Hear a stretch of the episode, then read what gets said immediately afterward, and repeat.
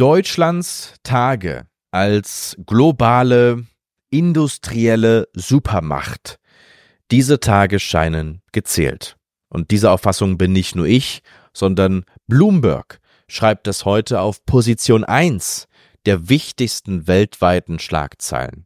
Das Traurige ist, es handelt sich dabei nicht um billige Wahlkampfpropaganda einer einzelnen Partei oder eines Politikers, die also versuchen, unsere Regierung jetzt schlecht zu reden, um bei der nächsten Wahl dann Stimmen zu fangen. Nein, es handelt sich um mit Fakten belegbare Entwicklungen in unserem Land und ich glaube, dass das, was da gerade passiert, noch gar nicht ins Bewusstsein der Bevölkerung eingesickert ist, was das letztendlich für uns bedeutet. Ich glaube, ihr da draußen, ihr Zuschauer, ihr beschäftigt euch mit diesem Thema und äh, wisst, was da gerade auf uns zurollt. Ich glaube, in der großen, breiten Masse ist den Leuten noch überhaupt nicht bewusst, äh, an, an welchem seidenen Faden unsere Wirtschaftskraft hier gerade hängt. Bevor wir darüber kurz reden, nochmal ein Wochenrückblick auf die globalen Finanzmärkte, speziell die USA, denn der Markt in den USA springt zurück auf extreme Gier. Und gleichzeitig fällt die Marktbreite weiter, wie schon seit Jahresbeginn. Das heißt, das Verhältnis von steigenden und fallenden Aktien, dieses Verhältnis fällt weiter. Der Markt spitzt sich zu. Das heißt, es gibt immer weniger Aktien, die steigen, immer mehr Aktien, die fallen. Aber die Aktien, die steigen, steigen so stark, dass das völlig egal ist und die Indizes trotzdem nach oben gezogen werden. Und das ist schon beachtlich. Speziell der Anstieg im S&P 500 ist in jeder Hinsicht atemberaubend. 14 der letzten 15 Wochen. 14 von 15 waren positiv. Und das ist, haltet euch fest, die stärkste durchgehende Performance im S&P 500 seit 1900 72. Lange vor meiner Geburt und lange vor meinem ersten Aktienkauf. Also Wahnsinn. Der S&P 500 hatte seit über einem Jahr keinen einzigen Rücksetzer, Tagesrücksetzer von 2% oder mehr. Doch das ist der stärkste Wert seit der Finanzkrise 2018. Also, die Märkte sind Feuer und Flamme. Die Frage ist jetzt, woher kommen jetzt die neuen Käufer, damit diese wilde Fahrt am Laufen gehalten wird. Das ist, was der Markt jetzt braucht, frisches Kapital. Und das könnte schwierig werden, schaut man sich die Positionierung an. Diese Positionierung wurde auf jetzt sehr hohe Niveaus getrieben.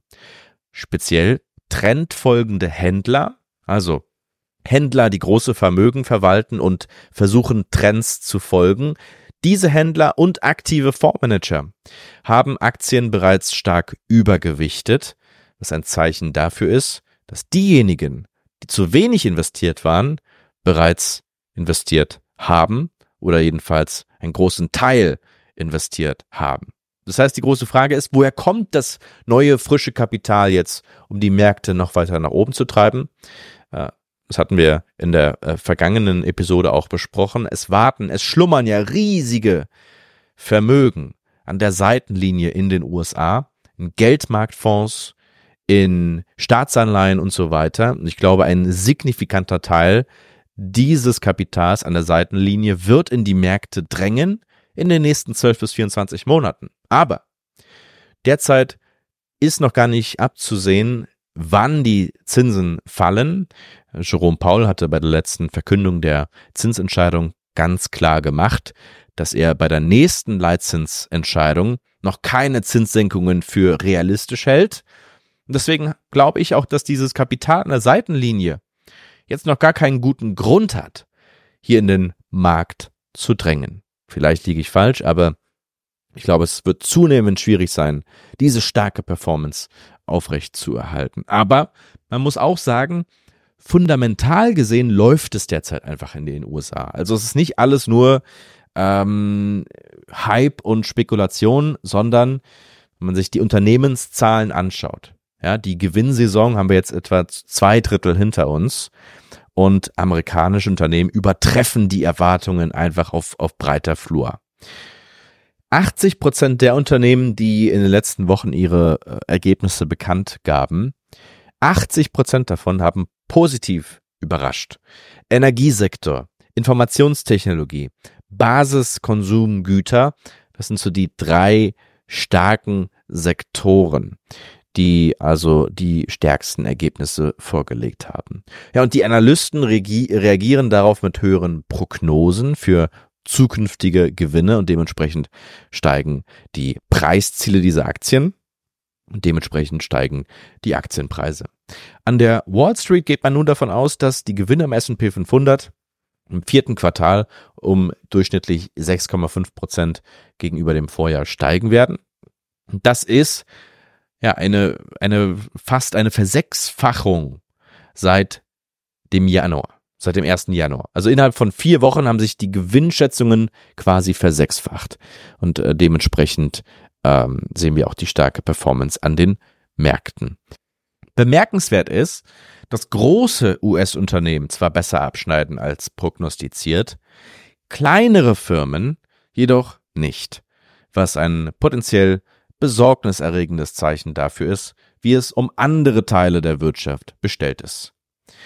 Der Anteil der negativen Gewinnüberraschungen in den Russell 2000 Unternehmen, also den 2000 kleineren Unternehmen an der Börse, diese negativen Gewinnüberraschungen sind die höchsten seit fünf Jahren.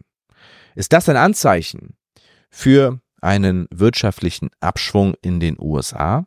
Fragezeichen.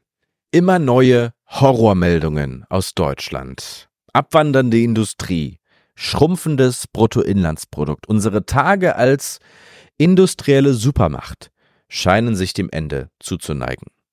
Die Nachfrage von Kreditnehmern in Deutschland nach Investitionen in Maschinen, Fabriken und Technologie ist zurückgegangen. Erneut, was das Risiko birgt, dass das Binnenwachstum gebremst wird, weil sich Unternehmen in Deutschland erstmal damit beschäftigen müssen, die derzeitige Krise zu überstehen, bevor sie überhaupt an Investitionen und Wachstum denken können. Die Produktion des verarbeitenden Gewerbes in Deutschland ist rückläufig, nicht erst seit gestern, sondern seit 2017. Aber der Rückgang beschleunigt sich, da die internationale Wettbewerbsfähigkeit immer weiter erodiert. Die Grundlage der deutschen Industriemaschine sind umgefallen wie Dominosteine. Die USA entfernen sich von Europa und von Deutschland und versuchen mit uns, gegen uns, um gigantische Industriesubventionsprogramme zu konkurrieren. China wird zu einem größeren Konkurrenten und ist nicht länger ein unersättlicher Abnehmer deutscher Maschinen und deutscher Produkte. Zitat Die schwindende industrielle Wettbewerbsfähigkeit droht Deutschland in eine Abwärtsspirale zu stürzen. Das sagt Maria Röttger, die ist äh, Nordeuropa-Chefin vom Reifenhersteller äh, Michelin. Und dieser Reifenhersteller will bis Ende 2025 zwei seiner deutschen Werke schließen und ein drittes Werk verkleinern. 1500 Beschäftigte werden betroffen sein. Aber die Reihe dieser Unternehmen, die solche Dinge ankündigen, die, die gehen endlos weiter. Der US-Rivale Goodyear hat ähnliche Pläne für zwei Werke in Deutschland. GEA schließt ein Pumpwerk in der Nähe von Mainz zugunsten eines neueren Standorts in Polen. Der Automobilzulieferer Continental kündigte im Juli Pläne an, ein Werk aufzugeben, das Komponenten für Sicherheits- und Bremssysteme herstellt. Bosch ist dabei, Tausende von Arbeitsplätzen abzubauen. Deutschlands Unternehmen zahlen die höchste Stromrechnung in der EU. Ein extremer, vielleicht der größte Katalysator, der diesen Trend beschleunigt. Tja, und dann heute in der FAZ Physik-Nobelpreisträger Stephen Chu, außerdem auch Professor an der Stanford University und ehemaliger Energieminister unter Barack Obama, schreibt also heute, Zitat, die Schwerindustrie brauche extrem stabilen Strom. Wenn Leute sagen, sie wollen keine Atomkraft, sie wollen keine Kohle, sie können alles mit erneuerbaren Energien hinbekommen, dann betreiben diese Menschen offenkundig keine Halbleiterfabriken oder Chemiefabriken. Chu rät zum Neubau von Atomkraftwerken. Und die Frage an die Deutschen laute, wollen sie eine prosperierende Wirtschaft? Wollen sie Arbeitsplätze und Wohlstand erhalten und gleichzeitig ihre Klimaziele erreichen? Oder wollen sie nur ihre Klimaziele erreichen? Er rät Deutschland dringend, seine Entscheidungen zu überdenken. Ich beobachte global immer stärker werdende politische Entscheidungen, die Atomkraft auszubauen. In China, in China war das sowieso noch nie eine offene Frage, sondern da wird sehr stark auf Atomenergie gesetzt. Aber auch in Europa zunehmend habt ihr ähm, französischen Präsidenten Macron in Davos sprechen gehört. Zitat, Frankreich lässt Ziele für erneuerbare Energien fallen und gibt der Kernenergie im neuen Energiegesetz Vorrang und sieht den Bau von bis zu 14 neuen Reaktoren vor, um den Übergang zu sauberer Energie zu schaffen die Klimaziele zu erreichen. 14 neue Reaktoren. Uranpreise gehen durch die Decke und auch viele Uranaktien, die ich immer mal wieder auf diesem Kanal vorgestellt hatte, wie zum Beispiel F3 Uranium. Schafft es Deutschland noch das Ruder rumzureißen, bevor es zu spät ist? Oder müssen wir das Land transformieren? Und wie können wir es transformieren, um auch in 10, 20, 50 Jahren nach vorne mit dabei zu sein. Eure Meinung per Sprachnachricht unter dieser Telefonnummer. Bin gespannt auf euren Input. Vielen Dank bis hierhin. Vielen Dank fürs Zuschauen. Bis zur nächsten Woche. Ciao.